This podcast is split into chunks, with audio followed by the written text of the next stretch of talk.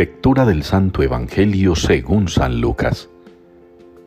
En aquel tiempo, mientras Jesús hablaba a la gente, una mujer de entre el gentío, levantando la voz, le dijo, Bienaventurado el vientre que te llevó y los pechos que te criaron. Pero él dijo, Mejor, bienaventurados los que escuchan la palabra de Dios y la cumplen.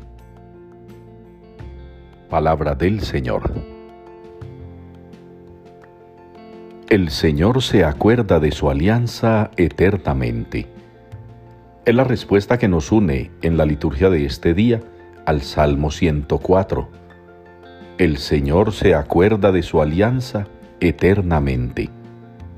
Una respuesta que hemos venido reflexionando en estos días, pero que siempre enriquecemos con el Evangelio y con la primera lectura. Estamos leyendo al apóstol San Pablo cuando escribe a los Gálatas. Y en esta ocasión les habla de la fe. Esa fe que nosotros hemos de tener.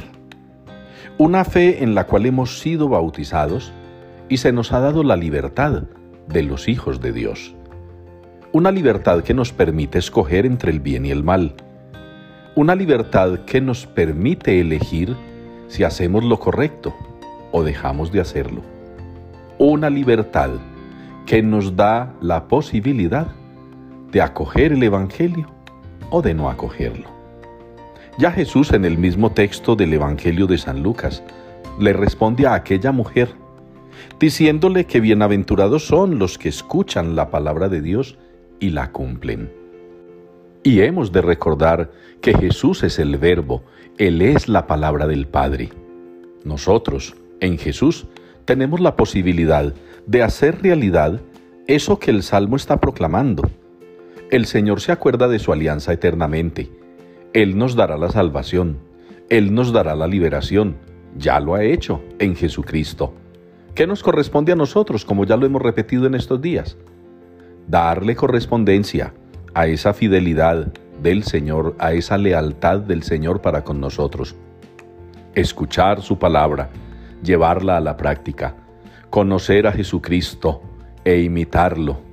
Esa es la manera de corresponderle al Padre Celestial, porque Él se acuerda eternamente de su alianza y quiere que nosotros vivamos eternamente si en este mundo terrenal nos acordamos también de esa alianza y la respetamos.